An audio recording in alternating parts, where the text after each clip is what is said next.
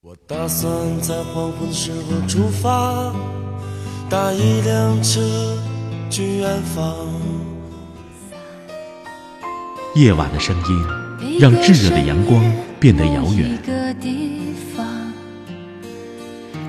思绪却可以在蝉鸣和青草乡间荡漾。我来到你的城市。走过你来微信收听拿铁磨牙时刻。爱是什么？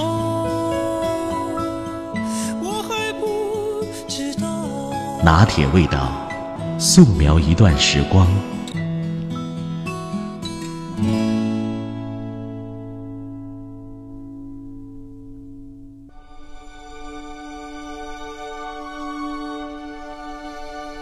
毕业之后，才发现真正独立的生活中，暗藏了太多太多的不容易。十年前，我家还住在一个不足三十平米的房子里，没有所谓的客厅，我就睡在一家人吃饭的小饭桌旁一张一米宽的小床上。那是一个不通透的房子，夏天真的生不如死，小小的电风扇根本不顶用。我睡不着觉，会起身打开书包，拿出练习册。把不会的题再做一遍。我爸妈看见我开了灯，就走出来，一家人坐在那张又是饭桌又是书桌的小桌子前，一言不发。过了一会儿，我妈说：“别做了，明天一早还要起来上学，妈妈和爸爸给你扇扇子。”我的背后已经捂出一身痱子了。我妈几乎是强忍着眼泪说出那句话：“他们一直在给我扇呐扇呐。”直到我睡着了，他们才离开。那个时候，我觉得生活真不容易。后来，我去了一家住宿学校读书，每周的生活费是五十块钱，这个生活费是和普通家庭差不多的标准，所以我在伙食上并没有受过一丝一毫的苦。每周回到家，那张我等会儿要俯身趴在上面做作业的小书桌上，摆了好几个我爱吃的菜。有鱼有肉，我甚至有一种错觉，我们家并没有我想象中的这么穷。有一次吃饭的时候，我爸从厨房单独端出了一碗牛肉米粉，我抢着要吃。我爸说：“这么多菜，你干嘛要跟我抢呢？”我说：“我就是想吃牛肉米粉。”他说：“那下顿我去给你买，这碗上次买多了，已经坏了。”我想抢过来倒掉，我爸爸笑笑说：“没事儿，大人吃了没事儿。”那个时候，我觉得生活真不容易。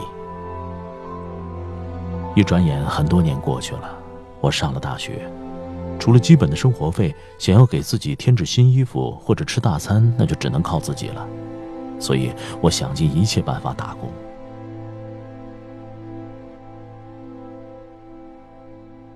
有一次，学长介绍了一个一天一百块钱，但要穿着人偶一整天派单的活儿。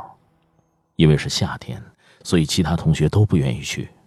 我说我去，闷两天能抵上四天，划算。但派单的地点离学校挺远，下午派完已经回不去了，只好找一个十块钱一个铺位的小旅店。那床单发霉的味道让我辗转反侧，我只能摸一摸刚赚到的那一百块钱。找一点心理安慰。我旁边的床位是对母子，孩子在哇哇大哭，他把大便拉到了床上。这个妈妈一边咳嗽一边紧张的清理着床单，口中还嘀咕着：“哎呀，这要是让我们陪可怎么办呢？今天晚上怎么睡呀？”那天晚上。他还是在那个脏床单上睡了一夜。第二天，大家还在熟睡，他就带着孩子走了。我眯缝着眼睛看着这一切，猜测他恐怕担心天亮了被旅店的人看到，会让他多给钱。那个时候，我觉得生活真不容易。小时候，我一直盼着长大，在我的意识里，只要长大了就能赚钱了。只要赚钱了，我就能给爸妈买一个有空调的大房子。我就能买最新一期的杂志。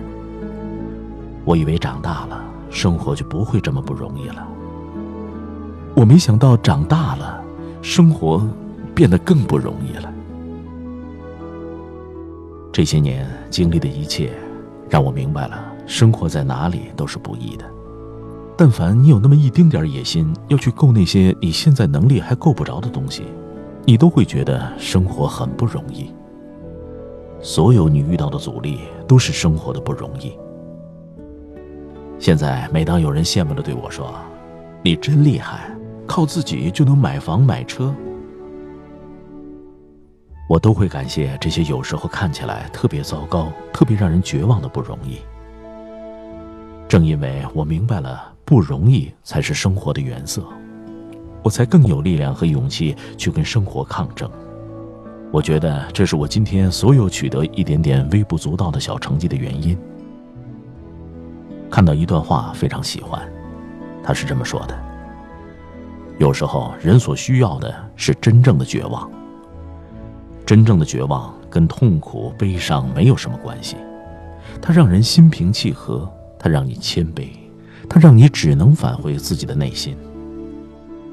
绝望不是气馁，它只是命运的归命运，自己的归自己这样一种实事求是的态度。”我知道，在我出生的时候，命运没有送给我一对可以一飞冲天的翅膀，可我仍有翱翔的梦想，仍有想摘下一颗璀璨星星的野心。我记得生活的那些不容易，所以永远都不敢放弃努力。苦难真的一点都不值得歌颂，可我想给每一位遇到过不容易的你们说上一句：请给不容易的自己一些时间。给我们能体面一场的生活多积攒一些力量。如果你选择了摘星星的那条路，那注定会有太多太多的不容易。直到你能挨过那些曾经让你耻辱过、绝望过的不容易，未来你才有机会摘星辰。仅以今天这期节目送给每个不容易的你。你还记得最不容易的时候是怎么过来的吗？